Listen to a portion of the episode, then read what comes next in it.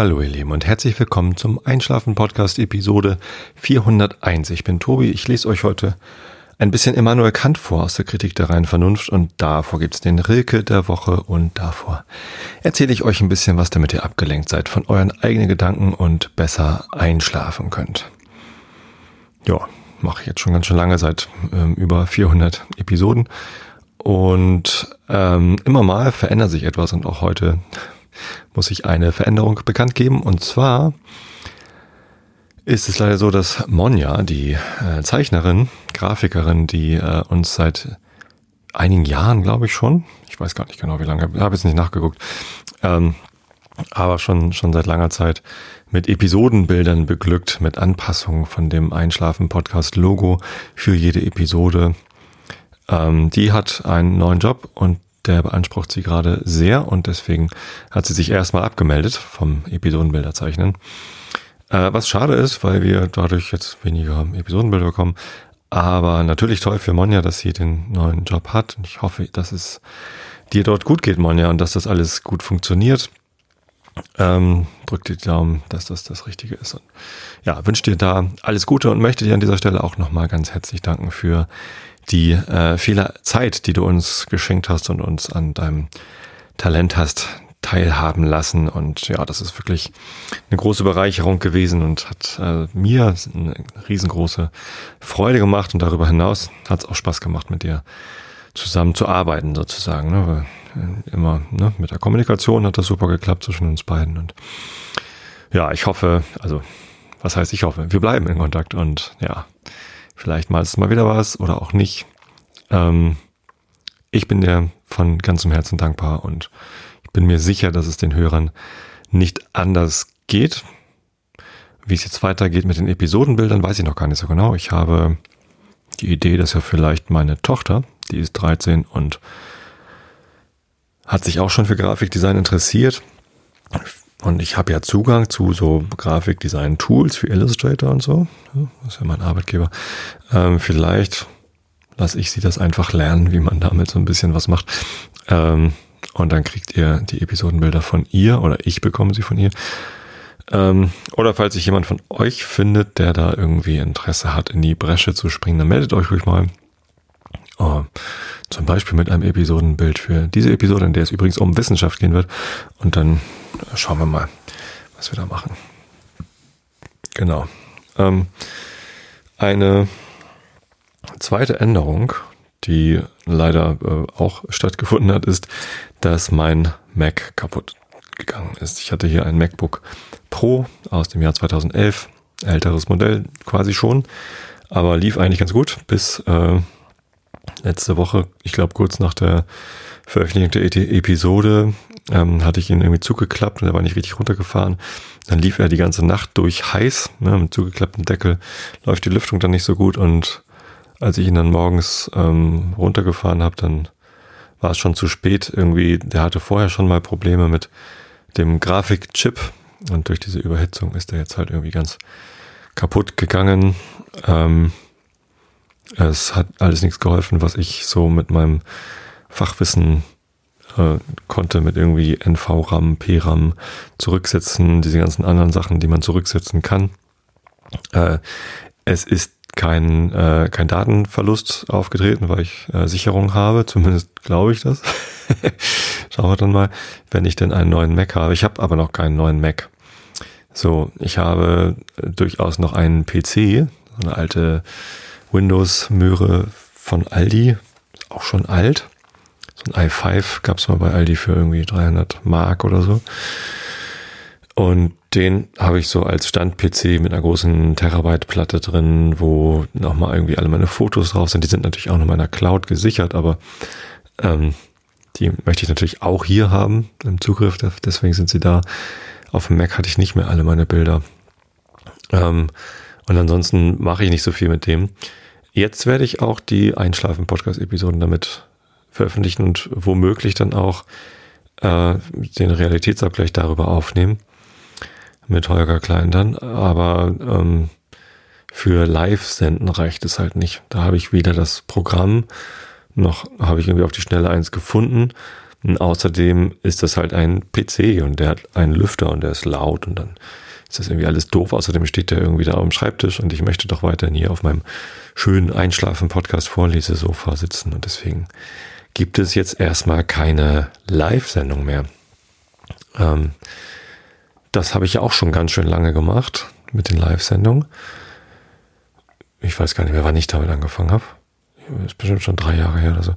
Und ja, jetzt ähm, fällt dadurch natürlich auch die Möglichkeit weg, dass hier jemand zuhört, der dann gleichzeitig die Shownotes schreibt. Ne? Der Mo oder der Kimonis oder die vielen anderen, die da in der Vergangenheit sich beteiligt haben und Shownotes geschrieben haben, äh, können jetzt nicht mehr live zuhören und Shownotes schreiben. Sie könnten das natürlich nachträglich tun, aber ähm, ja, dann ist die Episode ja schon veröffentlicht und das ist ja irgendwie auch Quatsch. Ähm, das heißt, ich werde die Kapitelmarken jetzt von Hand anfertigen. äh, nicht, dass die vorher irgendwie maschinell erstellt worden sind, aber nee, selbst äh, nachträglich von Hand zusammensuchen und dann äh, aufschreiben und dann, ja, haben wir halt keine Shownotes mehr. Erstmal, solange bis ich wieder live sende. Ich merke jetzt gerade, dass diese Situation, dass ich hier auf meinem Sofa sitze und in das Mikrofon reinspreche und der mobile Rekorder liegt neben mir und nimmt einfach auf. Also ich habe hier gar keinen Computer mehr an. Auch mein Handy ist nicht da und ähm, ja, es ist irgendwie eine ganz andere Situation. So ohne einerseits ohne, äh, mit ein bisschen weniger Technik, also mein kein Rechner, äh, und ohne Live. Das habe ich schon mal letztens irgendwann gemacht, aus irgendeinem Grund. Ich weiß gar nicht mehr genau warum. Ähm, das ist schon eine Weile her. Ich kann mich auch noch dran erinnern, dass es irgendwie auch da schon merkwürdig war, dass hier irgendwie keiner live zuhört. Ähm, aber irgendwie ist es auch ein bisschen schön, dass ich nicht dieses ganze Geraffel drumherum habe mit irgendwie, dass die richtigen Programme starten und hier und da und alles irgendwie. Das war schon immer so ein bisschen Stress und dazu noch dann ähm, gucken, ob die Leute im Chat da sind und gucken, ob jemand Shownotes schreibt und so. Es war natürlich immer total toll, das alles zu machen, aber es ist jetzt natürlich auch weniger Aufwand. Das heißt, ich kann einfach Mikrofon an, aufnehmen und fertig so. Das ist halt irgendwie leichtgewichtiger. Äh, das ist irgendwie auch mal wieder schön. So, also in jeder Veränderung steckt natürlich irgendwie dann einerseits ein Verlust, andererseits auch eine Chance und ich will jetzt einfach mal das Beste draus machen und gucken, ob es vielleicht auch erstmal so geht. Ja, irgendwann kommt bestimmt auch ein neuer Rechner daher. Ähm, ich habe mir noch nicht so richtig entschieden, was ich mache, ob ich wieder einen alten Rechner kaufe, denn meinen letzten habe ich erst vor anderthalb Jahren gekauft. Äh, der war damals eben auch schon alt, also so nicht so alt wie jetzt, aber halt ne, nicht, nicht das neueste Modell. Ähm, dafür aber sehr günstig. Ich, also sehr, sehr günstig habe ich den abgestaubt. Und das könnte ich jetzt natürlich wieder machen, dass ich einen älteren Rechner nehme, der irgendwie sehr günstig ist und dann damit lebe, dass der halt schon alt ist und dann womöglich auch nicht mehr so lange hält. Oder aber ich kaufe mir einfach mal einen neuen Rechner. Also einen nagelneuen Rechner werde ich wahrscheinlich nicht kaufen. Wenn dann äh, aus dem Apple Refurbished Store, da spart man irgendwie nochmal 15 Prozent oder so. Äh, dafür ist, dass das Modell halt nicht ganz aktuell ist, sondern irgendwie, weiß nicht, aus dem Oktober letzten Jahres, also schon irgendwie ein Jahr alt oder auch irgendwie zwei Jahre alt, dafür aber von Apple selbst general überholt und auch mit einem Jahr Garantie und man kann sich dann auch sogar so ein Apple Care Protection Plan kaufen, dass man da noch eine Garantieverlängerung bekommt, so dass ich dann also äh, garantiert mal für drei Jahre Ruhe hätte mit dem Thema Rechner kaufen, dafür aber natürlich deutlich tiefer in die Tasche greifen müsste. Ähm, ich habe ja aber nicht nur garantiert für drei Jahre Ruhe, sondern hoffentlich dann auch noch ein bisschen länger. Äh, und auch einfach mal ein aktuelles Gerät hier zu Hause stehen und nicht immer nur diese alten Möhren. Hm, vielleicht mache ich einfach das. Also Geld genug wäre irgendwie da. Ihr beschenkt mich ja so reichhaltig, dass ich ähm, mir das durchaus erlauben könnte. Da ginge dann zwar schon irgendwie so ein, so ein so ein ganzes Jahresgehalt von euch. Also, ne, wenn ich alle meine Kosten und die Steuern und so abziehe, dann äh, bleibt halt wahrscheinlich gerade so irgendwie ein neuer Rechner ähm, übrig. Und das, ähm, das könnte ich natürlich dafür investieren. So, ich könnte natürlich auch das irgendwie für, für andere Sachen nutzen, so, aber es wäre schon da. Also ich könnte mir das leisten. Vielleicht mache ich das auch einfach. Eigentlich zögere ich bei sowas immer ein bisschen sehr, weil es fühlt sich so nach Verschwendung an. Denn ich könnte ja auch was deutlich günstigeres kaufen und damit auch das gleiche dann erreichen. Aber wenn das Geld nur schon da ist, dann könnte ich es auch einfach ausgeben. Ja, ähm, wie auch immer, ich werde euch da auf dem Laufenden halten. Die Einschlafen Podcast-Episoden kommen natürlich trotzdem. Und jetzt höre ich gerade mal draußen Schritte. Ich muss mal eben kurz ein bisschen drauf achten. Meine Tochter da irgendwas?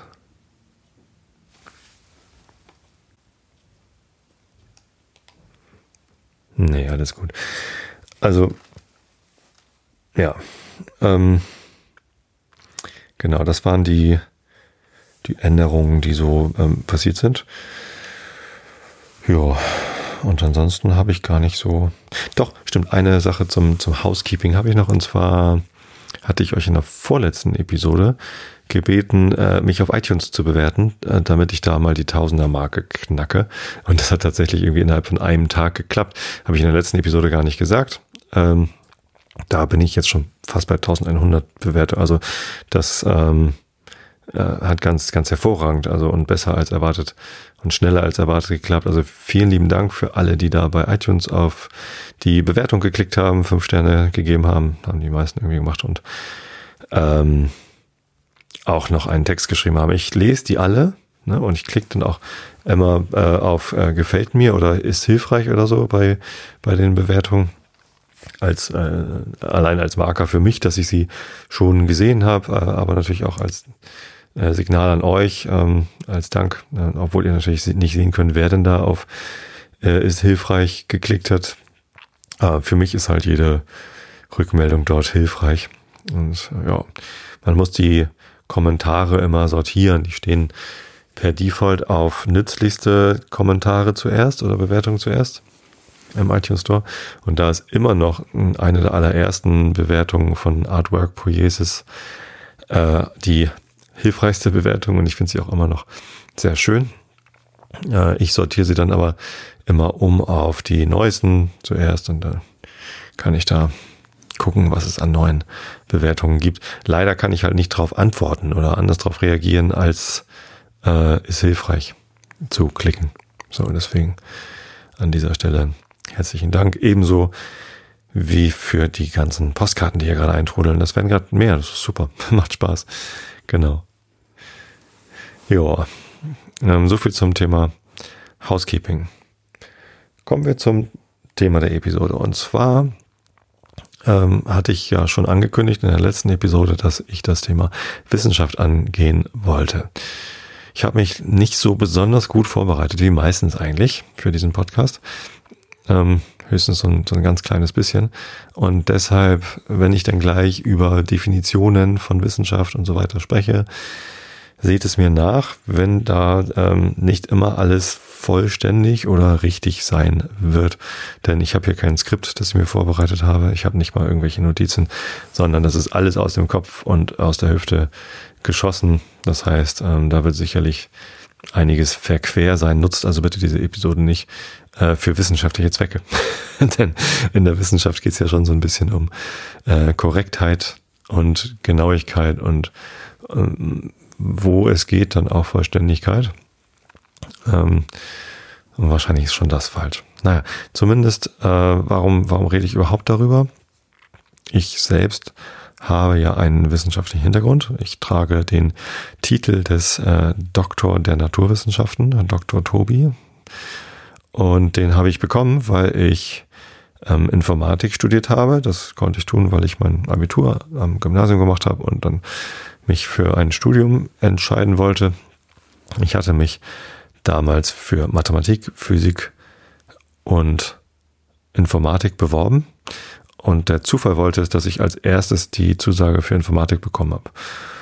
dann habe ich Informatik studiert. Und in der Rückschau muss ich sagen, dass das eine äußerst gute Wahl für mich war. Irgendwie passte das zu mir. Es hat für mich gut funktioniert. Ähm, und zwar hat es mir auch so viel Spaß gemacht, das zu studieren, dass Und, und ich war anscheinend auch irgendwie erfolgreich genug. Ich habe in meiner Diplomarbeit äh, in einer Gruppe gemacht, ähm, die ähm, ja auch sehr gut gepasst hat. Das war die Gruppe Fausis an der Informatik der Uni Hamburg bei Professor Lamersdorf.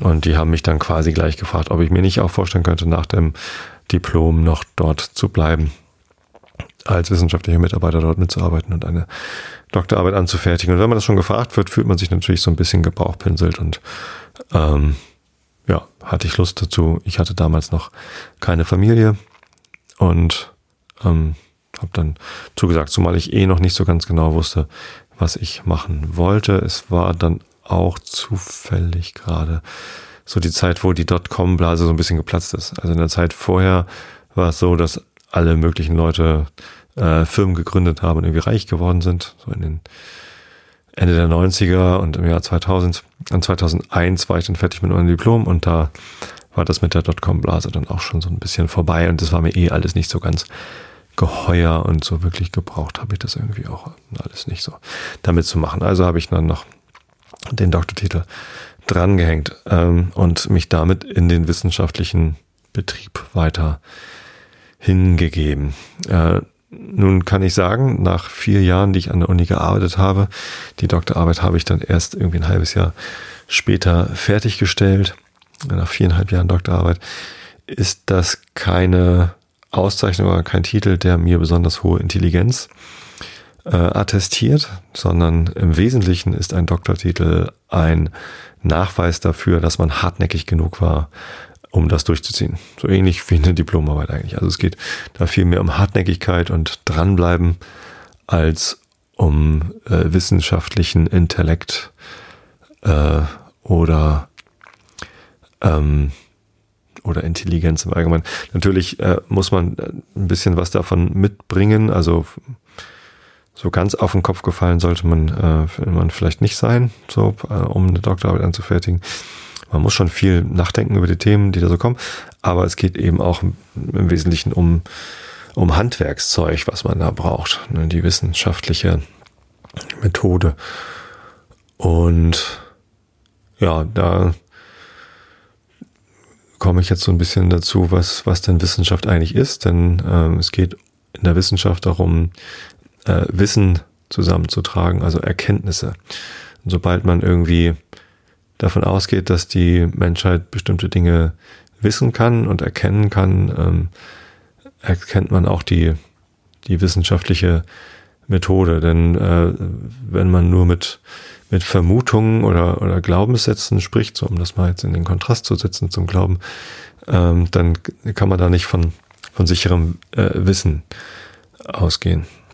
Was ist denn jetzt Wissen? Also man kann äh, Dinge beobachten, also objektiv ähm, in, in der realen Welt äh, Dinge beobachten, wie zum Beispiel, wenn ein Glas runterfällt, kann es kaputt gehen. Ne? Wenn ich mal ein Glas runterfallen gesehen habe und es ist dann kaputt gegangen, äh, dann kann ich sagen, dieses Glas ist runtergefallen und ist jetzt kaputt. Das ist dann ein Fakt. Das kann ich dann belegen, indem ich dann die Scherben vorzeige und dann äh, vielleicht mit allen anderen, die dann drumherum standen, irgendwie auch darüber einkomme, dass das Glas vorher heile war.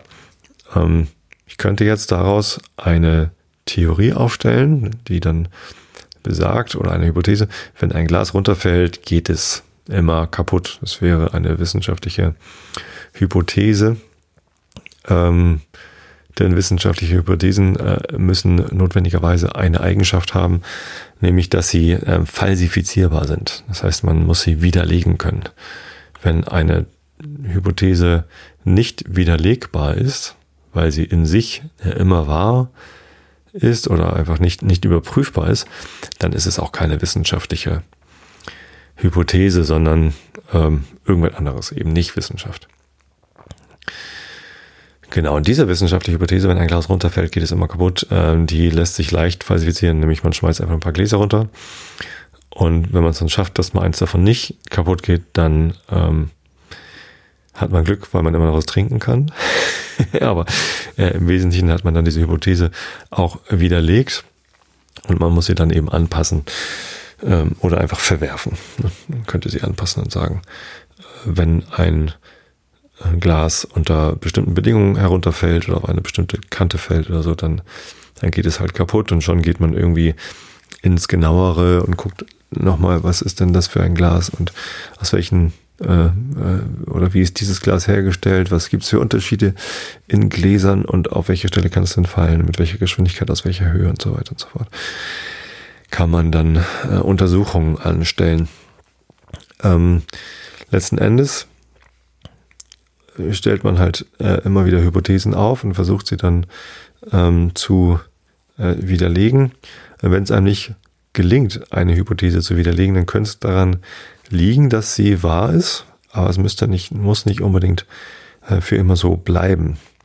Es gibt ganz viele Hypothesen oder Theorien, ne? wenn, wenn, wenn eine Hypothese äh, den, die ersten wissenschaftlichen Tests übersteht und nicht falsifiziert wird, heißt sie dann auch irgendwann Theorie. Den genauen Übergang darüber weiß ich jetzt auch nicht gerade so genau, aber dann, ähm, dann ist es eine Theorie und dann dann hilft sie einem, äh, Phänomene äh, besser äh, vorherzusagen.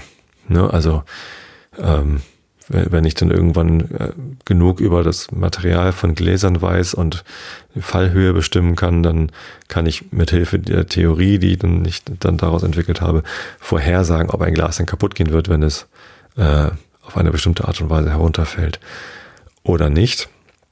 Und das ist dann auch der große Vorteil von äh, wissenschaftlichen Theorien, dass ich äh, nicht nur Vergangenes damit beschreiben und besser verstehen kann, sondern auch äh, Zukünftiges ähm, besser vorausahnen, vielleicht auch vorhersehen kann.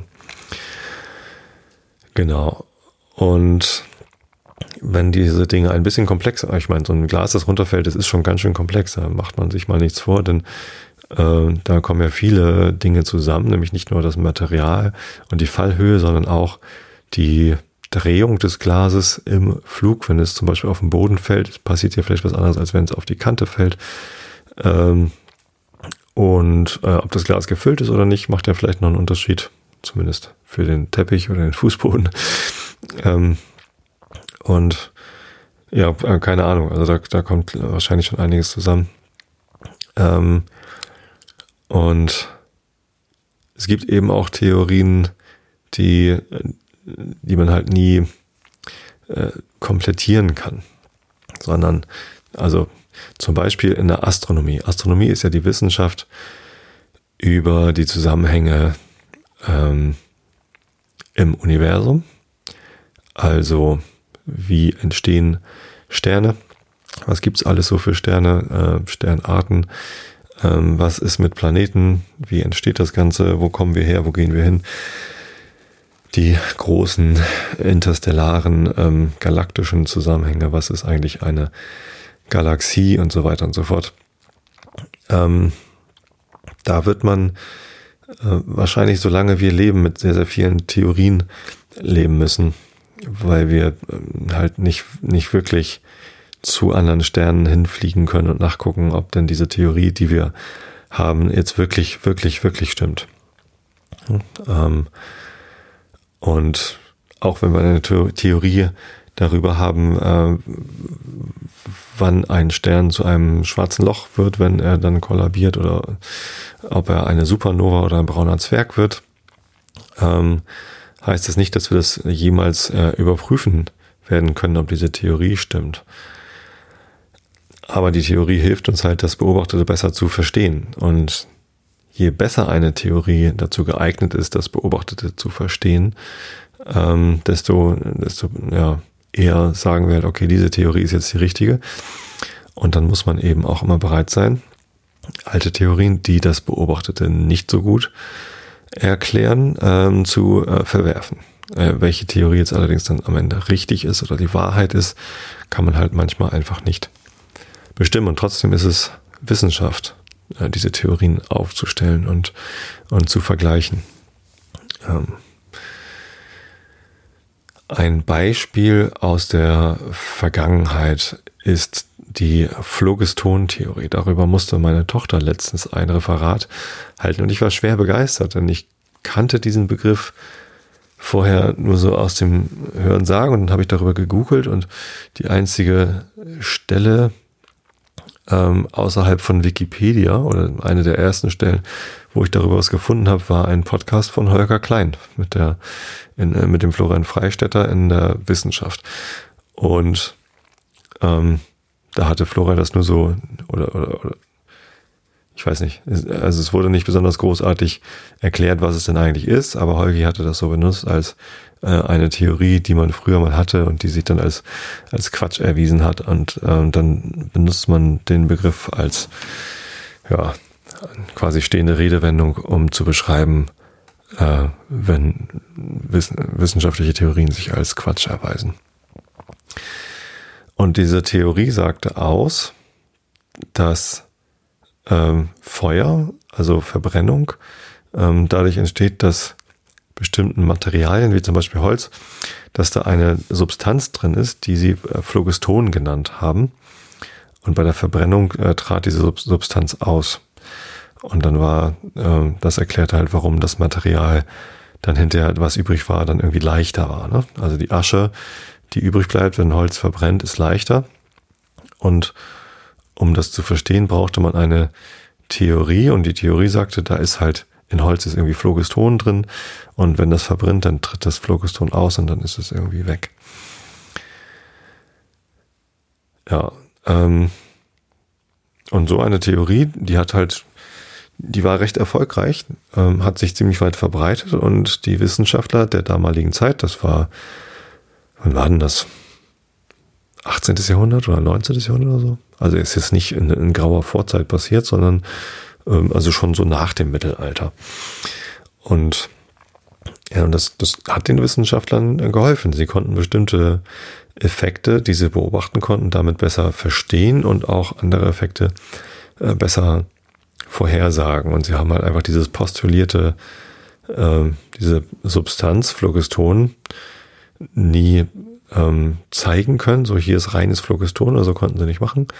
Aber äh, dadurch, dass sie angenommen hatten, dass es das gibt, ähm, konnten sie äh, bestimmte Sachen einfach besser beschreiben. Und erst als dann ähm, die, ja, die Materialforschung ein bisschen weiter war und äh, die, die chemische Reaktion äh, der Oxidation, exotherme Reaktion, ähm, genauer beschrieben werden konnte und dann auch äh, die ganze Sache mit den, mit den Gasen viel besser verstanden worden ist. Was ist Sauerstoff, äh, was ist äh, Kohlendioxid und wie, wie kann Kohlenstoff irgendwie in Kohlendioxid gasförmig sein, aber in anderen organischen Verbindungen irgendwie fest.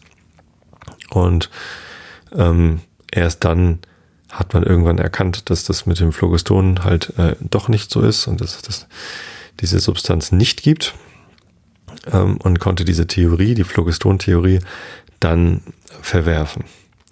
Und ich finde das richtig schön.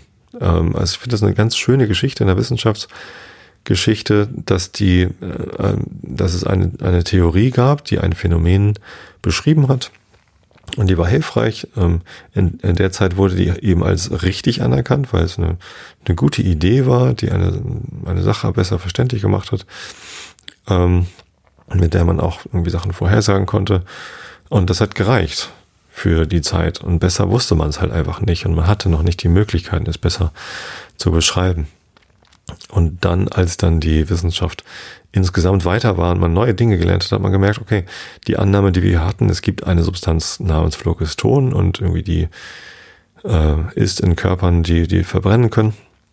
Dann äh, die ist falsch und wir verwerfen jetzt diese ganze Theorie und nehmen einfach was anderes an. Äh, das finde ich halt extrem interessant und, und schön, dass, dass so der, der Wissensfortschritt irgendwie auch in der Entstehung ähm, von Theorien und auch dem, dem Vergehen von Theorien irgendwie äh, festgehalten wird. Ich mag das total gern. Ich bin total gefreut, dass meine Tochter dieses Referat halten sollte und ähm, Sie war zuerst so ein bisschen geknickt, dass es halt irgendwie eine Theorie ist, die halt falsch ist. Aber ich finde es halt total gut, dass man sieht, Theorien können halt falsch sein, äh, obwohl alle geglaubt haben, dass sie richtig sind. Und ähm, die Wissenschaft ist halt in der Lage, solche Theorien dann zu verfeinern, zu verbessern oder eben auch komplett ähm, zu überwerfen, also neu zu machen. Und das passiert halt immer wieder. Wir haben immer wieder Theorien, wo äh, wir durch eine neue Theorie, das alles auf den Kopf stellt, was man vorher geglaubt hat, dann alle alten Theorien oder, oder einige alte Theorien äh, hinfällig werden und als nicht mehr richtig erkannt werden. Nur so ist dann in der Wissenschaft richtiger Fortschritt möglich. Ja. Das kann ja durch alle möglichen Sachen passieren, ne? durch, durch neue Analysemöglichkeiten, durch neue ähm, ja, Erkenntniswege. Zum Beispiel ist ja letztes, nee, vorletztes Jahr was ganz Spannendes passiert und zwar hatte, ich glaube, Einstein die Existenz von Gravitationswellen vorhergesagt. Ähm, Gravitationswellen sind äh, ja, ja, wellenartige Veränderungen in, in der Gravitation, die sich irgendwie in, in Lichtgeschwindigkeit ausbreiten. Ähm, und die, die konnten wir halt bisher nicht messen. Das war ein Phänomen, von dem haben wir nur geglaubt, dass es das gibt. Hat irgendwie Sinn ergeben, dass man irgendwie annimmt, dass es, dass es da ist. Und äh, wir konnten es aber halt noch nicht zeigen oder messen oder nachweisen. Und jetzt wurden diese Gravitationswellendetektoren gebaut, LIGO zum Beispiel. Ähm, und die haben dann letztes oder vorletztes Jahr, ich weiß gar nicht mehr so genau, wir haben jetzt 2017, könnte man mal nachgucken. Ich glaube Ende 2015 äh, wurde dann der, der neue Detektor irgendwie eingeschaltet und irgendwie quasi sofort nach dem Einschalten hat man den ersten Ausschlag da äh, feststellen können. Zuerst gedacht, das sei irgendwie, ja, vielleicht irgendwie ein Fehler, weil irgendwie gerade eingeschaltet und dann ist da schon was. Ähm, hielten sie für sehr unwahrscheinlich. Stellte sich dann aber raus, dass es ein echter, äh, ähm, eine echte Detektion einer Gravitationswelle war. Und das ist ähm, ein, ein gigantischer äh, Fortschritt für die Wissenschaft, dass wir das jetzt können. Denn dadurch eröffnet sich jetzt eine eine komplett neue Art, astronomische Phänomene wahrzunehmen. Das hat eine ähnliche Dimension wie Galileo Galilei, der als erster Mensch ein Teleskop an den Himmel gerichtet hat und als erster Mensch so Dinge wahrnehmen konnte wie, guck mal, dieser Planet, der da oben immer so hell am Himmel steht, der Jupiter, da sind so vier Punkte drumherum, die ich mit dem Teleskop sehen kann und mit bloßem Auge nicht. Und die stehen irgendwie jeden Abend anders. Und Galileo hat daraus dann geschlossen, dass dieser Planet Jupiter eben Monde hat. Vier Stück konnte er mit diesem Teleskop sehen. Genau diese vier kann ich mit meinem Teleskop auch sehen. Ja, es gibt noch viel mehr. Ich glaube 63 oder 69 Monde hat man bisher gefunden beim Jupiter. Ähm, und ähm, das, das konnte man vor der Erfindung des Teleskops und bevor sie dann mal irgendwie auf den Himmel gerichtet worden sind, nicht sehen und nicht wahrnehmen und dann konnte man das einmal. Und jetzt haben wir eben noch eine weitere Möglichkeit, Dinge zu sehen, in Anführungsstrichen, auch wenn es nicht mit den, mit den Augen so direkt ist, sondern mit diesem Detektor, einem riesigen Gerät, das irgendwie, weiß nicht, hat Ausmaße von mehreren Kilometern, glaube ich. ist eher so eine so eine Installation und kein Gerät.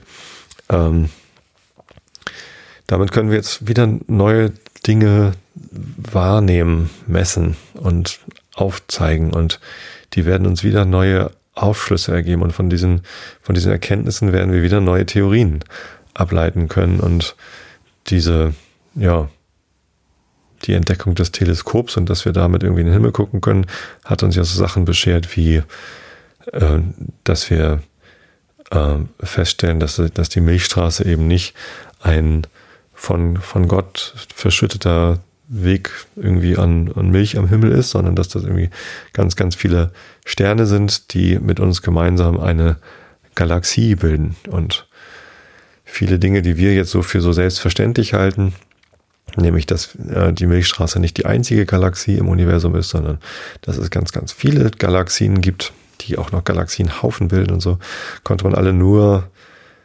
ähm, entdecken und diese Theorien aufstellen und ja, Sachen, die wir am Himmel beobachten können, damit erklären, dadurch, dass wir halt Teleskope haben.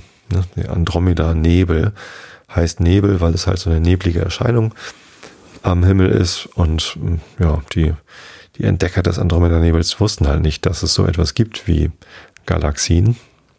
Und erst Edwin Hubble Anfang des 20. Jahrhunderts, also so 1905 oder 1910 so um den Dreh, hat äh, erkannt, dass es sich bei diesem Phänomen um eine Galaxie handelt. Übrigens genauso eine Spiralgalaxie wie die Milchstraße.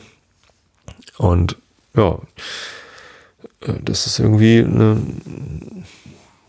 eine interessante Option, jetzt durch die Gravitationswellenastronomie äh, wieder neue Zusammenhänge der Dinge, die hier in unserem Universum passieren, zu erkennen und daraus dann vielleicht wieder Rückschlüsse darauf zu ziehen, äh, wie es denn kommt, dass unser Planet, die Erde, hier so um die Sonne kreist, wie Galaxien entstehen, wie Sterne entstehen, wie Planeten entstehen.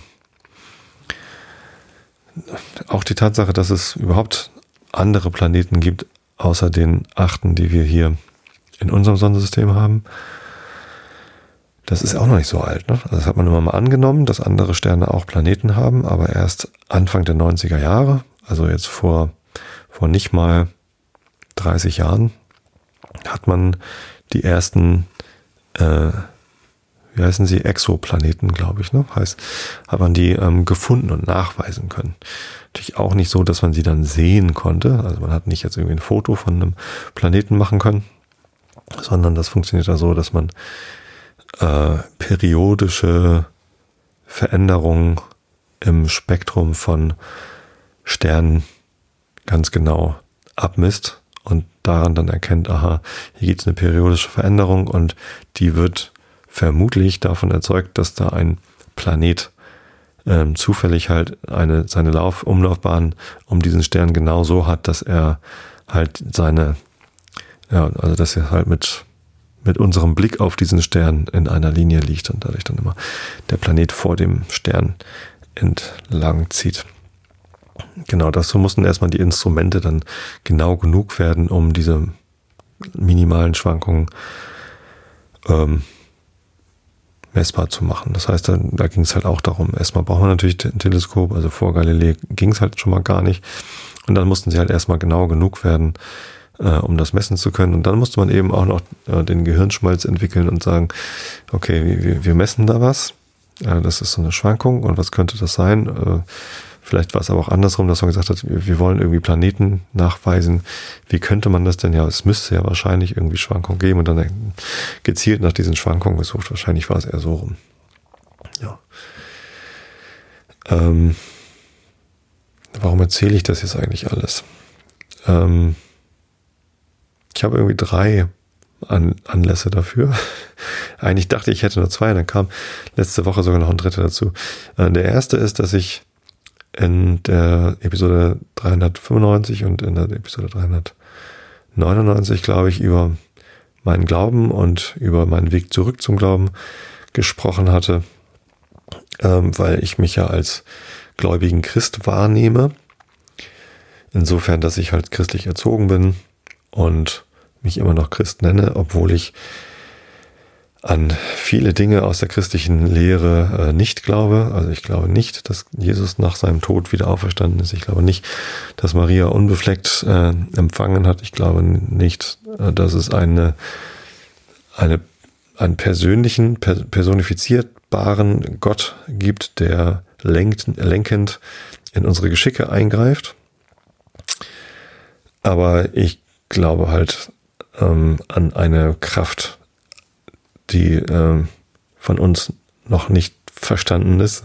Jetzt schenke ich schon wieder auf Richtung Wissenschaft und ähm, womöglich auch nicht verstanden werden kann, nämlich die Liebe, die uns dazu treibt, Dinge zu tun, äh, die, die wir so nicht erklären können. Und das, ja, nehme ich wahr als meine Art von Religiosität, dass ich, dass ich das so hinnehme, dass die Liebe eine Kraft ist, die die uns Dinge tun lässt, die wir nicht erklären können, die gut für uns sind. Und dass ich deswegen ja, quasi meine christliche Erziehung und das, was ich über den Heiligen Geist gelernt habe, ähm, weil vieles in der christlichen Religiosität, christlichen Glaubensrichtung ähm, er eben auch genau darauf passt. Also Jesus hat auch die Liebe gepredigt und in der Bibel steht halt auch immer viel über die Liebe drin und die christliche Glaubensgemeinschaft baut auch viel auf dieses Konzept Liebe und deswegen passt es halt so ganz gut, ähm, dass ich mich damit reinfinde, obwohl natürlich auch äh, die meisten Christen mich eben nicht als Christen oder, oder viele gläubige Christen mich nicht als als Christen bezeichnen lassen würden. Eigentlich ist es so ein bisschen Hack von mir, dass ich mich als Christ bezeichne, weil ähm, ich glaube, ich damit dem christlichen Glauben einen, einen anderen Stempel aufdrücke, als der, den sie eigentlich haben wollen. Ja, und äh, wegen dieser beiden Episoden, in denen ich viel über Glauben gesprochen habe, habe ich auch Rückmeldung bekommen von vielen von euch. Sehr viele positive Rückmeldungen, die ich darüber gefreut haben, dass ich so offen darüber rede. Aber auch einige kritische Rückmeldungen von Leuten, die sich gewundert haben, dass ein intelligenter und aufgeklärter Mensch wie ich, der sogar einen Doktor der Naturwissenschaften in seinem Titel hat äh, oder als Titel hat, ähm, dass der ähm, sich als gläubigen Christen bezeichnet, wo doch dann Glaube und Wissen diametral gegenübersteht. Und wenn jemand ähm, der, der Wissenschaft verpflichtet ist, dem, dem Wissen und nicht dem Glauben, dann kann er nicht gleichzeitig die Existenz eines, eines Übernatürlichen hinnehmen. Denn äh, das, was die Wissenschaft, zumindest die Naturwissenschaft tut, ist halt genau die Natur beschreiben, was halt wunderbar und toll genug ist und eigentlich keine Übernatürlichkeit braucht. Und genau an dem Scheidepunkt kommt auch immer mal wieder mein Zweifel an meiner Religiosität hoch, denn ähm, ich glaube auch, dass, und dann kommen wir, also allein schon die Wortwahl, ich glaube, dass äh, Natürlichkeit ausreicht, ähm, um, um alles zu beschreiben. Ich, ich glaube auch, dass die Wissenschaft immer äh, weiter voranschreitet und viele Dinge, die man jetzt nur glaubt, äh, später durch, durch Wissen ersetzen kann. In der Antike gab es den Glauben, dass es irgendwie der Sonnengott irgendwie ist, der irgendwie die Sonne zum Aufgehen äh, bringt und die auf die Felder scheinen lässt, sodass die, dass das Korn wachsen kann. Mittlerweile wissen wir, dass die Sonne ein, ein Stern ist, in dem Wasserstoffatome zu Helium verschmelzen obwohl wir nie da waren, obwohl wir nie eine Probe gemacht haben und nie reingebohrt haben, um zu gucken, äh, die, die Beweise dafür oder die Hinweise darauf, dass es so ist, sind so erdrückend äh, groß, dass irgendwie keine, äh, also es ist ja falsifizierbar, ne? die Theorie, dass die Sonne ein Stern ist, in dem, ne? also theoretisch ist es falsifizierbar. Ähm, aber es ist halt überhaupt nicht, also niemand stellt das ernsthaft noch in Frage, dass es so ist. Also niemand in der Wissenschaft stellt es ernsthaft in Frage, weil die, die Hinweise darauf, dass es halt so ist, irgendwie erdrückend groß genug sind. Ähm, und ich glaube das übrigens auch, dass, also ich bin fest davon überzeugt, dass die Sonne ein Stern ist, in dem Wasserstoffatome zu Helium verschmelzen. Dadurch leuchtet das Ding, strahlt Energie ab äh, es gibt mittlerweile noch viel interessantere äh, Theorien dazu. Hm. Also äh, erstmal, also ich, ich war gerade dabei zu beschreiben, welche Gründe es dafür gibt, dass ich dieses Thema aufgreife. Ähm, genau, diese beiden Glaubens ähm, Episoden. Ähm, wie passt das zu, zu meiner Tätigkeit als Wissenschaftler? Ja, ich bin ja jetzt nicht mehr als Wissenschaftler tätig, aber war ich halt. Ähm, es gibt viele Wissenschaftler, die äh, sich selbst noch als gläubig bezeichnen. Und ich glaube auch nicht, dass das ein, ein Widerspruch ist, denn notwendigerweise gibt es ganz, ganz viele Dinge, über die wir noch nicht wissen. Äh, und einige, für einige Dinge, die wir nicht wissen, zum Beispiel, warum gibt es Liebe? Da kann man natürlich als Sozialwissenschaftler irgendwelche Theorien aufstellen, aber ähm, die sind alle noch nicht gut genug, um dieses ganze komplexe äh, Problem äh, genau zu umfassen und beschreiben. wir haben auch irgendwie Biowissenschaftler irgendwie noch mit irgendwelchen Pheromonen und sonst wie was. Ähm, aber auch das reicht irgendwie nicht aus. Ähm, trotzdem haben halt viele Menschen das Bedürfnis, das zu verstehen oder ein Erklärungsmodell dafür zu haben. Und wenn das dann ein übernatürliches Erklärungsmodell ist, dann widerspricht das, glaube ich, nicht notwendigerweise einer, einer wissenschaftlichen Weltanschauung. Ich finde es natürlich okay, wenn es Menschen gibt, die sagen, ähm, das brauche ich nicht. Ich persönlich brauche kein übernatürliches Element in meiner Weltanschauung, um Dinge, die ich, die die Wissenschaft mir noch nicht erklären kann, äh, irgendwie besser zu verstehen und hinzunehmen. Ähm, aber mir persönlich hilft. Ähm, meine Beziehung zu der Welt, den Menschen, meiner Familie und mir selbst irgendwie besser zu verstehen, indem ich ähm, die Liebe als eine Macht hinnehme, die ich eben nicht verstehen kann, die in uns wohnt und der wir Raum geben können und müssen, sollten zumindest. Ähm, aber also ich ich finde Religion dann schlimm, wenn sie äh, zu einer Kirche wird, die ihre Vorstellung anderen Leuten aufdrängt. Dann ist, dann ist Glaube irgendwie sehr, sehr schwierig. Ja, wenn, wenn wegen des Glaubens Kriege geführt werden, was ja in der Geschichte und auch aktuell immer noch irgendwie immer mal passiert, äh, dann ist das äh, äußerst verwerflich. Aber wenn Individuen, also wenn ich mich persönlich irgendwie dafür entscheide, ähm, ein übernatürliches Erklärungsmodell für diese Phänomene anzunehmen, dann ja, dann ist das doch okay. Also wenn jeder für sich selber äh, das, das macht, dann ist das auch gut. Und ich finde es auch in Ordnung, darüber zu reden und das, das darzustellen. Sonst würde ich ja nicht drüber reden. Äh, ich habe das irgendwie beschrieben. Ähm, aber ich fordere jetzt niemanden dazu auf, genau diese Glaubenseinstellung auch zu übernehmen. Ich predige das nicht. Ich, ich empfehle das vielleicht nicht mal, aber ähm, ich sage halt, so funktioniert es für mich. Und äh, wenn es für euch anders funktioniert, ist das super. Und wenn ihr gar nicht sowas braucht, dann ist das auch okay. Ich weiß gar nicht, ob ich das beneidenswert finde, Atheist zu sein und kein übernatürliches Erklärungsmodell zu benötigen. Es macht einige Dinge leichter. Man muss sich zum Beispiel nicht für äh, diese offensichtliche Dummheit entschuldigen, ähm, an Übernatürliches zu glauben. Das ist ja so ein bisschen äh, eine Kapitulation vor, dem, vor der Beschränktheit des eigenen Verstandes, irgendwie an Übernatürliches zu glauben. Ähm, andere Dinge macht es halt schwieriger, nämlich genau solche Sachen zu erklären, die man sich nicht erklären kann. Ähm, und deswegen weiß ich nicht, ob ich das jetzt beneiden soll, ob es irgendwie Atheisten vielleicht besser geht als mir oder ob es irgendwie ganz gläubigen Menschen besser geht als mir. Äh, weiß ich nicht. Ich weiß halt nur, wie es mir geht.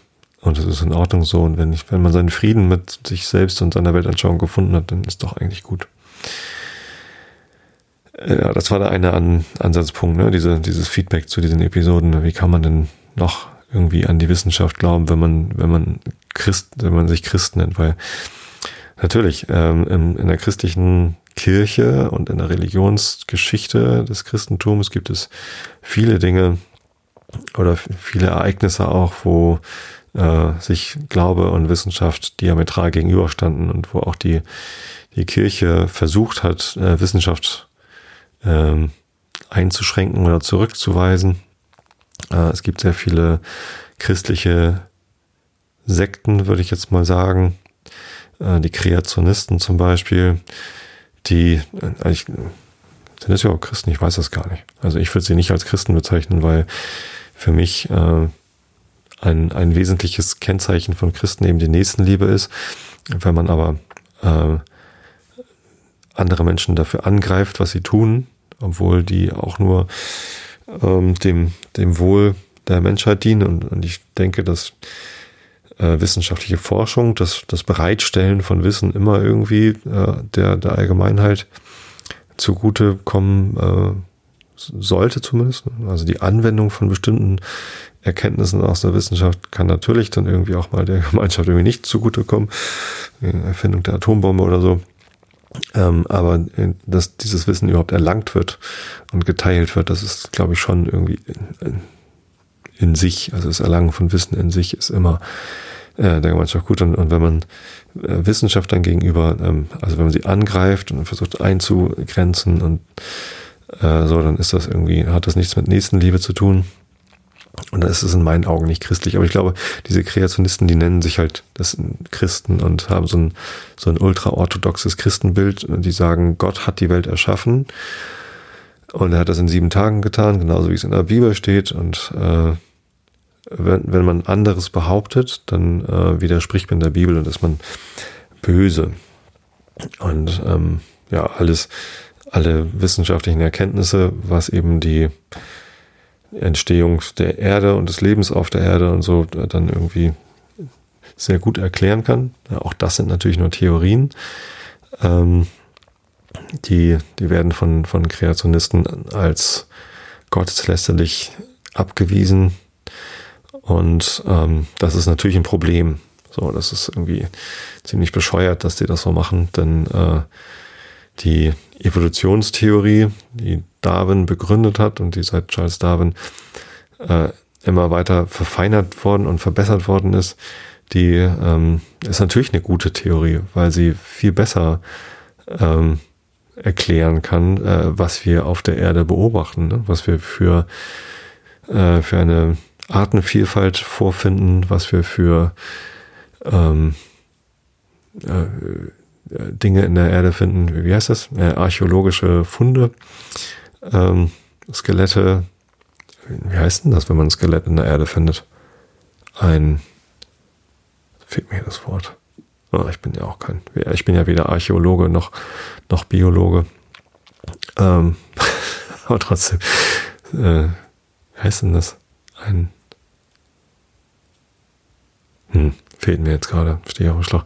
Ja, ähm, also ich, ich finde, dass die, die Evolutionstheorie da eine, eine deutlich bessere ähm, Erklärungsmöglichkeit ist als die Aussage, dass Gott all diese Skelette im Boden verbuddelt hat, damit wir sie dort finden und uns darüber wundern, äh, was denn das alles ist.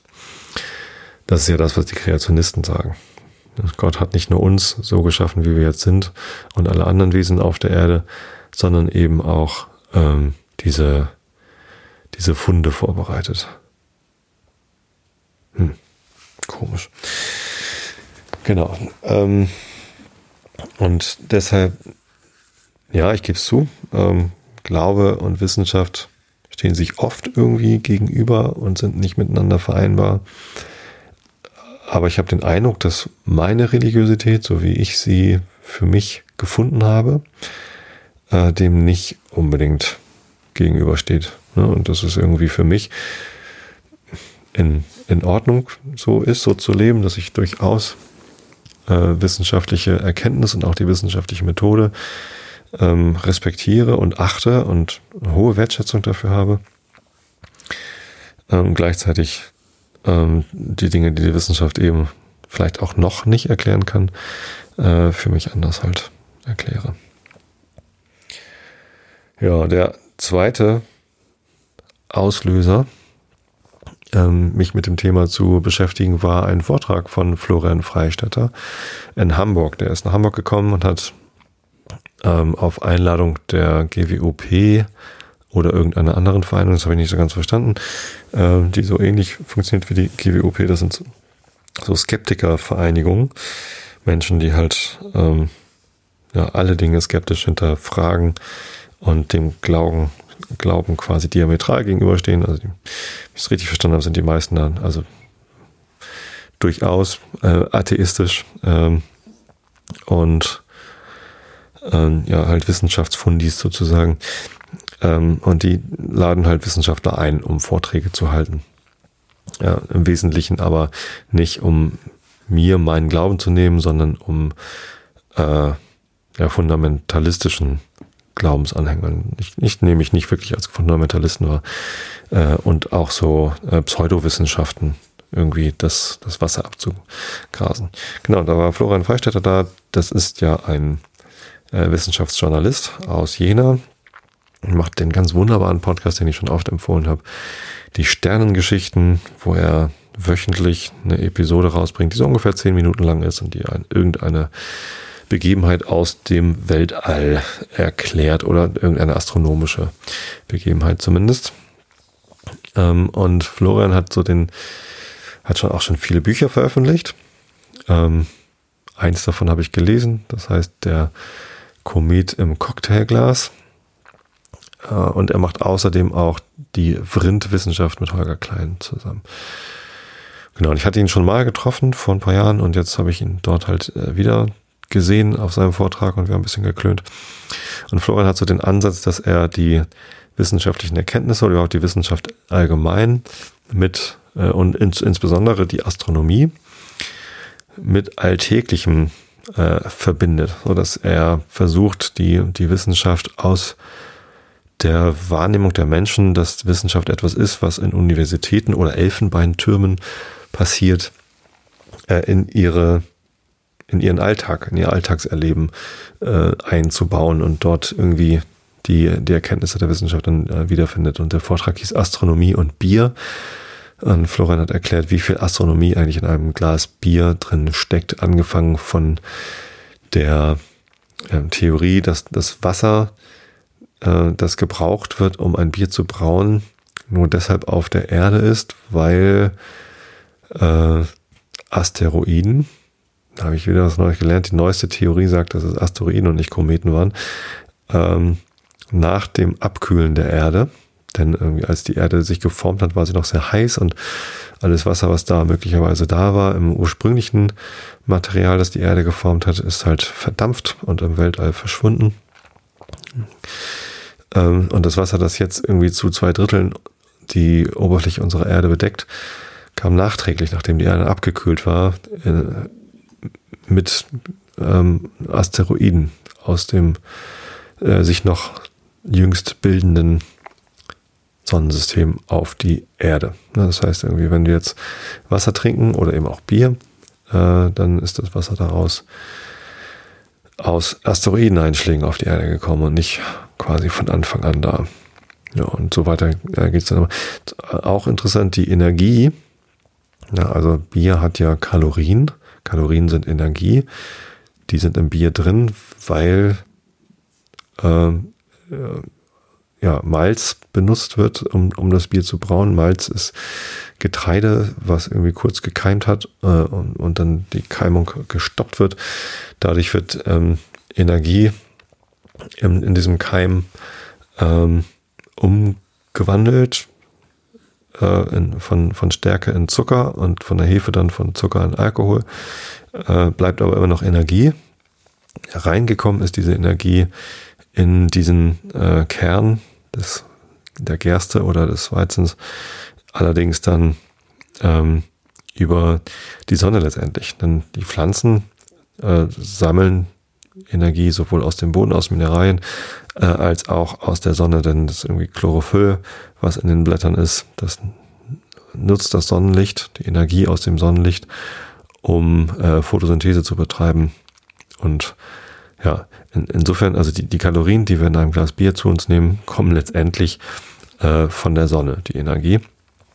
Und ähm, damit ähm, trinken wir mit jedem Schluck Bier ähm, ein bisschen Energie, die durch Kernfusion im Inneren der Sonne passiert ist. Was ich da dazu gelernt habe, ist, dass diese Energie nicht irgendwie, ich meine, das Licht braucht acht Minuten, um von der Sonne bis zu uns zu kommen, das ist mir bewusst. Aber dass das Licht irgendwie 100.000 Jahre braucht, um äh, nachdem es entstanden ist, ne, das ist irgendwie zwei Wasserstoff Atome sind fusioniert zu einem Helium und da ist ein Lichtblitz entstanden, weil Energie frei wird, bis der Lichtblitz dann aus der Sonne rauskommt und scheint auf uns, vergehen irgendwie viele zigtausend Jahre, ich glaube hunderttausend Jahre, irgendwie sowas war das, weil äh, die Sonne eine so hohe Dichte hat, dass dieser Lichtblitz halt ständig von, also wird ganz oft abgelenkt. Der geht nicht so direkt raus, sondern der wird halt von den Teilchen, die da vorhanden sind, immer wieder abgelenkt und bis dieser äh, Zickzackflug ähm, des, des, dieses Lichtteilchens durch die Sonne dann äh, endlich einen Ausweg findet, vergehen halt viele hunderttausend Jahre. Das heißt, die Energie, die wir jetzt hier trinken, ist nicht nur irgendwie ähm, die acht Minuten von der Sonne bis zu uns und dann irgendwie die paar Monate, während die Pflanze dann quasi gewachsen ist und die Körner gebildet hat und dann der Prozess, dass die Körner irgendwie vermelzt werden und dann das Bier draus gebraut wird, was dann ein paar Monate dauert. Ähm, also das Bierbrauen dauert irgendwie sechs Stunden, glaube ich, aber bis das dann irgendwie gereift ist und so, dauert ein paar Wochen und das Korn gewachsen ist, ein paar Monate. Ja, zumindest ähm, spielt das alles keine Rolle, denn die Energie ist schon viel älter, die ist schon viel früher entstanden, nämlich irgendwie vor 100.000 Jahren im Kern der Sonne. Finde ich ganz, fand ich ganz interessant. So und äh, solche Sachen äh, macht er da und dieser dieser Vortrag, der hat mich irgendwie durchaus nochmal inspiriert. Ähm, vielleicht auch nicht nur heute, sondern öfter mal wissenschaftliche Themen hier im Podcast anzusprechen, denn ähm, was Florian auch sagte auf diesem Vortrag ist, dass die beste Möglichkeit, um Pseudowissenschaften und äh, Aberglauben im Allgemeinen entgegenzutreten ist, Wissen zu verbreiten. Ne? Deswegen ist er, glaube ich, dann auch Wissenschaftsjournalist gemacht geworden. Und er, er macht diese Sache halt aus tiefster Überzeugung, dass es einfach, ne, also Leuten, die sich hinstellen und sagen, es äh, Chemtrails ist, ist irgendwie eine äh, Verschwörung der, der Welteliten oder der Regierungen, um uns irgendwie per Chemikalien aus den Spuren dieser Flugzeuge irgendwie zu vergiften oder sonst wie was ähm, denen kann man nicht mehr wirklich helfen, Menschen, die sowas wirklich glauben und, und auch vertreten. Ähm, aber den vielen anderen Menschen, die das nur hören, kann man helfen, indem man ihnen die wissenschaftlichen Erkenntnisse dazu äh, gegenüberstellt, so dass sie nicht nur irgendwie die, die Schreihälse von den Verschwörungstheorien und Pseudowissenschaften und, und so weiter und so fort irgendwie wahrnehmen, sondern eben auch echte Wissenschaft, die spannend genug ist und interessant genug ist. Und ich finde sie viel befriedigender als ähm, irgendwelche Pseudowissenschaften. Äh, echte Wissenschaft ist halt irgendwie eigentlich cool genug. Genau, das, das war ein Impuls für mich. Und der letzte Impuls, ich hatte ja von dreien gesprochen, also beschlossen, diese Episode zu machen, hatte ich schon nach den zwei Impulsen. Und dann habe ich ähm, letzte Woche Mittwoch oder Donnerstag, irgendwie nachdem ich die letzte Episode aufgenommen hatte und angekündigt hatte, dass es um Wissenschaft gehen wird, ähm, nach einem neuen Buch gegriffen. Ich habe irgendwie ja so eine Reihe von Büchern, die ich noch lesen möchte in meinem Bücherregal. Und das nächste Buch in der Reihe, die ich gerade lesen wollte, war Anarchy Evolution von Greg Graffin. Greg Graffin ist Punk-Ikone Sänger von Bad Religion und gleichzeitig ähm, Wissenschaftler. Er hat einen PhD, das ist so das englische, amerikanische Pendant zum Doktor-Titel in Biologie und ist Lecturer. Das ist nicht ganz das gleiche wie ein Professor, sondern mehr so ein Lehrender an einer Universität, an der UCLA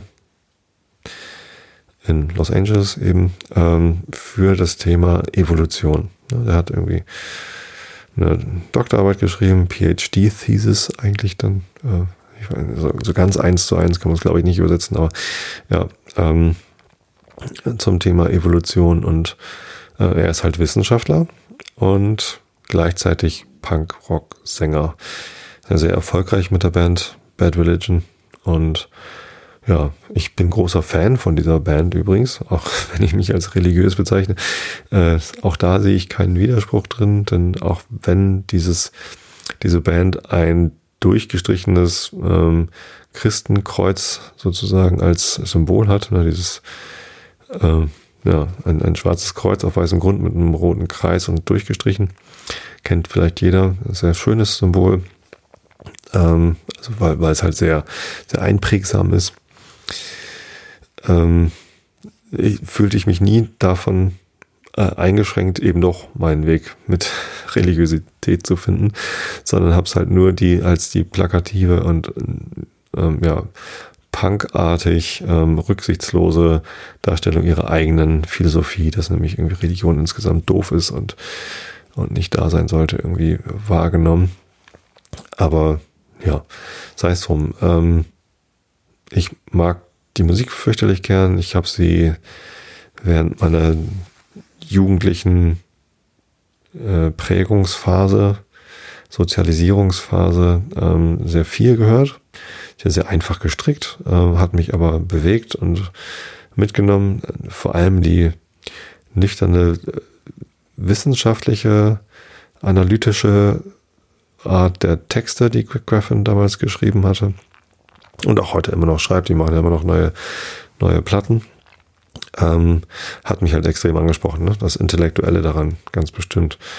Ähm, und die Angriffe auf die, auf die Religion in diesen Texten, die habe ich halt immer nur als Angriffe auf die, ähm, auf die Prediger in den USA gesehen. Und das äh, halte ich ja eben auch für ein großes Problem, wenn es da Menschen gibt, die sagen, du musst aber dieses glauben, sonst kommst du in die Hölle. Das ist ein, ein großes Problem, das sollte man niemals sagen. Ähm, und ähm, deswegen fand ich diese Angriffe immer durchaus gerechtfertigt. Ja. Und als dumm dargestellt zu werden, weil ich halt auch ein, auch wenn ich einen nicht missionarischen, äh, aber eben doch eine, einen Glauben an etwas Übernatürliches habe, damit habe ich übrigens kein Problem. Denn wahrscheinlich ist es auch ein bisschen dumm. Wahrscheinlich mache ich es mir damit auch ein bisschen einfach. Aber ich sehe keinen Grund, mir diese Einfachheit nicht zu nehmen, denn die Wissenschaft kann mir an der Stelle eben auch nicht helfen. Und was soll ich dann so hilflos, was diese Sache angeht, dann da rumstehen? Ähm, ja, genau. Ähm, das Buch habe ich gegriffen und mir war gar nicht bewusst, worum es in dem Buch geht. Ich habe irgendwie, ich habe das gekauft, weil halt Greg Graffin irgendwie cooler Typ ist. Ich habe das immer bewundert, ähm, was er da macht mit seiner Band. Die Musik fand ich immer großartig, auch wenn ich ja, also die ersten Platten. Ähm, ich habe angefangen, Bad Religion zu hören. Da war gerade die No Control draußen. Das war die vierte Platte, glaube ich, oder die fünfte. Suffer war davor. Äh, die habe ich, und die beiden Platten, Suffer und No Control, habe ich dann rauf und runter gehört. Ähm, die davor, die war mir ein bisschen zu rau. How Could Hell Be Any Worse hieß die, glaube ich. Gab es davor noch was? Ich weiß es gar nicht. Ja, also Suffer war halt die, die erste geile Platte von denen und dann No Control und dann kam, glaube ich, auch schon Generator. Irgendwie sowas. Und alle Platten, die danach kamen, waren halt die neuen Platten. Ne? Also Generator habe ich die Veröffentlichung mitbekommen. Against the Grain. Und dann Generator. Oder andersrum. So, die, die beiden Platten habe ich die, die Releases miterlebt und mitgefeiert und, und genossen. Und ähm, danach so Grey Race und, und sowas alles, wo dann auch This is not a Punk Rock, Justice Punk Rock Song und American Jesus und äh, solche, also die, wo sie dann irgendwie auch Hits gehabt haben, die auch immer mal im Radio liefen. Das waren dann schon die neuen Sachen für mich und die habe ich nur noch so auf einem Ohr verfolgt. Ich habe sie immer mal live gesehen. Mein erstes Bad Religion Konzert, das ich live gesehen habe, war, glaube ich, die Generator Tour äh, Anfang der 90er. Ähm, da haben sie in der Markthalle in Hamburg gespielt und ich habe 14 Mark 50 bezahlt für die Eintrittskarte, das weiß ich noch. Ja, also genau, so lange höre ich die schon und deswegen äh, bin ich halt immer noch Fan. Ich höre immer noch gerne mal die alten Platten. Ich höre auch immer mal in die neuen Platten rein, aber eigentlich zählen für mich nur die alten Platten.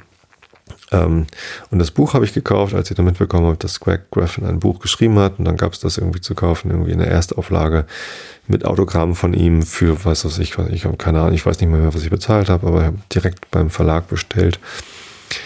Gebundene Ausgabe mit Autogramm, das musste ich halt haben, von, von meinem Idol. Und das liegt jetzt seit bestimmt zehn Jahren.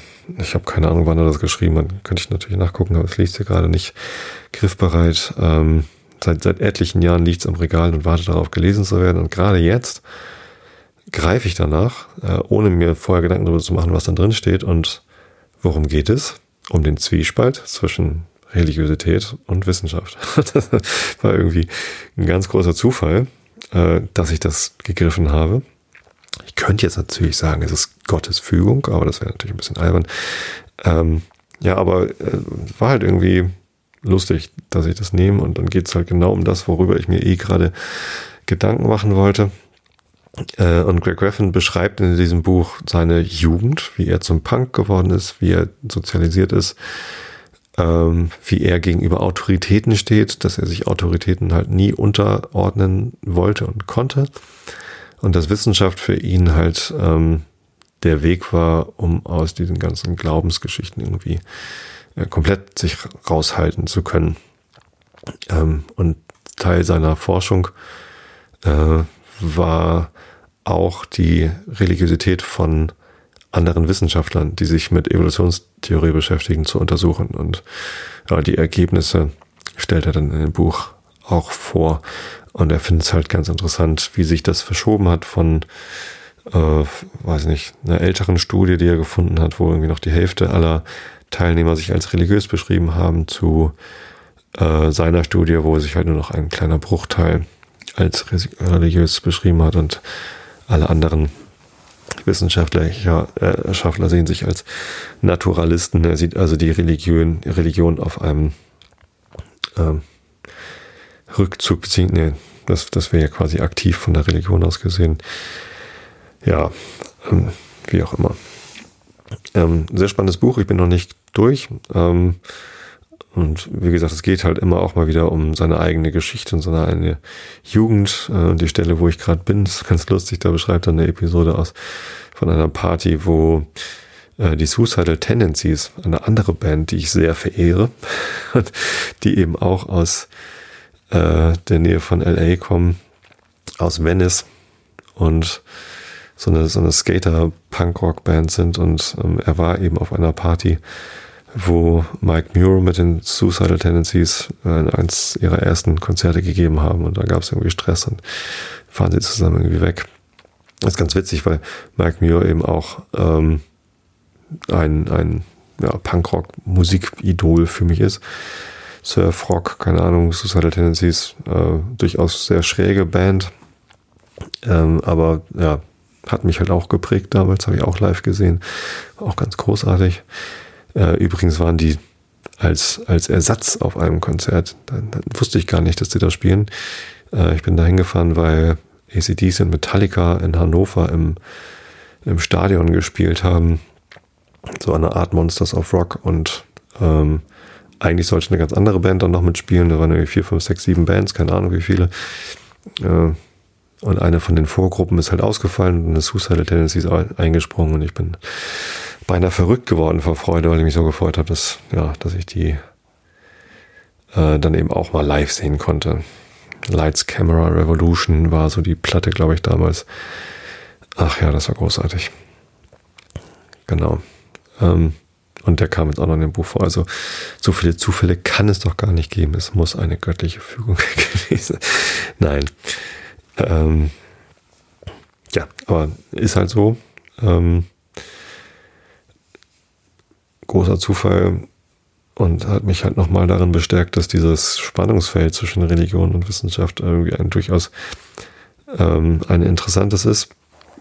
Und ich ähm, gebe dem Greg Graffin auf jeden Fall recht, dass je mehr Wissenschaft ähm, kommt, je mehr wissenschaftliche Erkenntnisse wir erreichen, desto mehr äh, der religiösen ähm, Überzeugungen, die es in der Welt so gibt, eigentlich äh, überflüssig werden. Und das finde ich gut.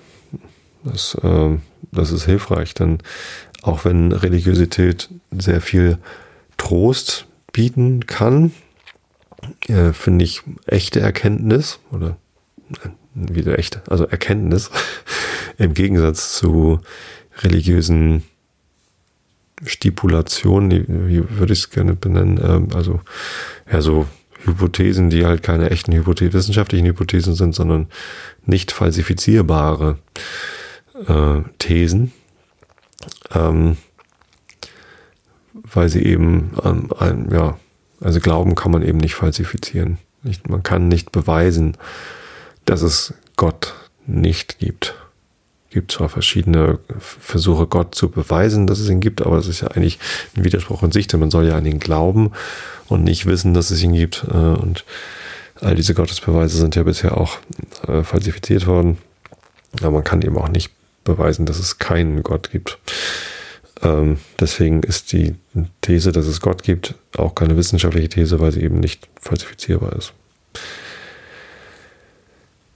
Oder ist das falsch? Vielleicht gibt es auch schon Beweise, dass es Gott nicht gibt. Und man kann natürlich sagen, viele Dinge, die man so beobachtet, sind Beweise dafür, dass es Gott nicht gibt. Und dann kommt halt der Gläubige und sagt, nein, das sind alles nur Prüfungen. Und schon ist es halt, ja, nicht mehr falsifizierbar und damit eben auch keine Wissenschaft.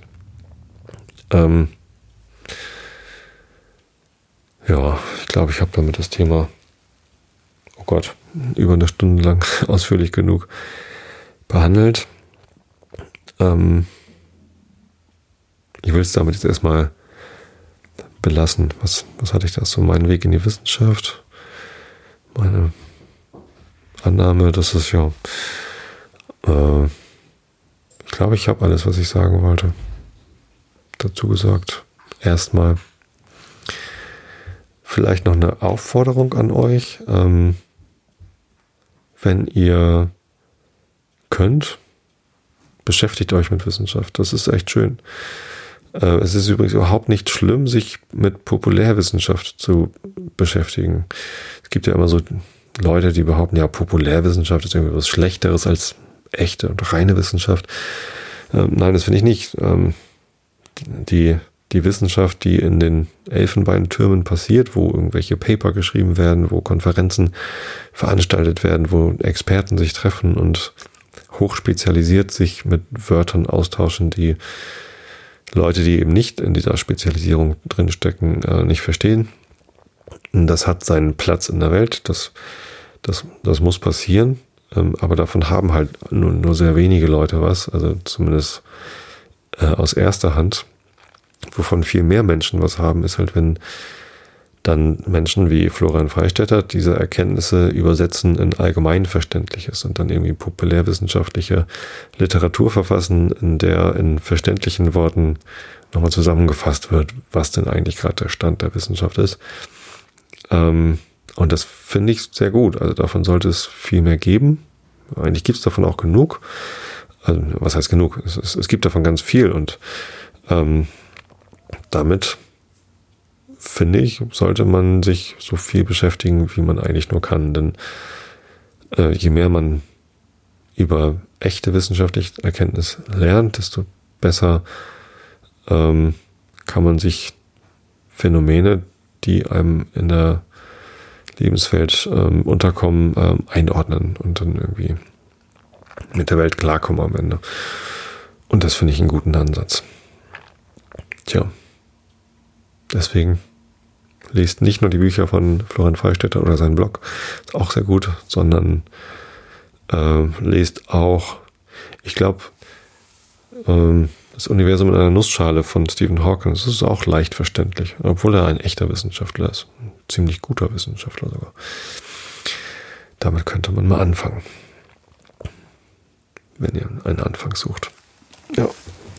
Ich suche jetzt hier mal das Ende und lese euch den Rilke der Woche vor. Und letzte in der letzten Episode habe ich gedacht, ich könnte ja mal ähm, damit aufhören, den Titel zu nennen, um dann am Anfang des Gedichts den Titel gleich nochmal zu sagen. Und heute kommt der Titel zwar äh, am Anfang des Gedichts vor, aber nicht ganz am Anfang, denn da steht noch was dazwischen. Deswegen sage ich erst den Titel. Das Gedicht heißt Ich aber fühle, wie ich wärmer und wärmer werde.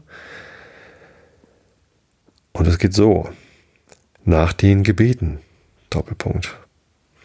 Ich aber fühle, wie ich wärmer und wärmer werde, Königin, und dass ich jeden Abend ärmer und jeden Morgen müder bin. Ich reiße an der weißen Seide, und meine scheuen Träume schreien, O lass mich Leid von deinem Leide, O lass uns beide wund von demselben Wunder sein.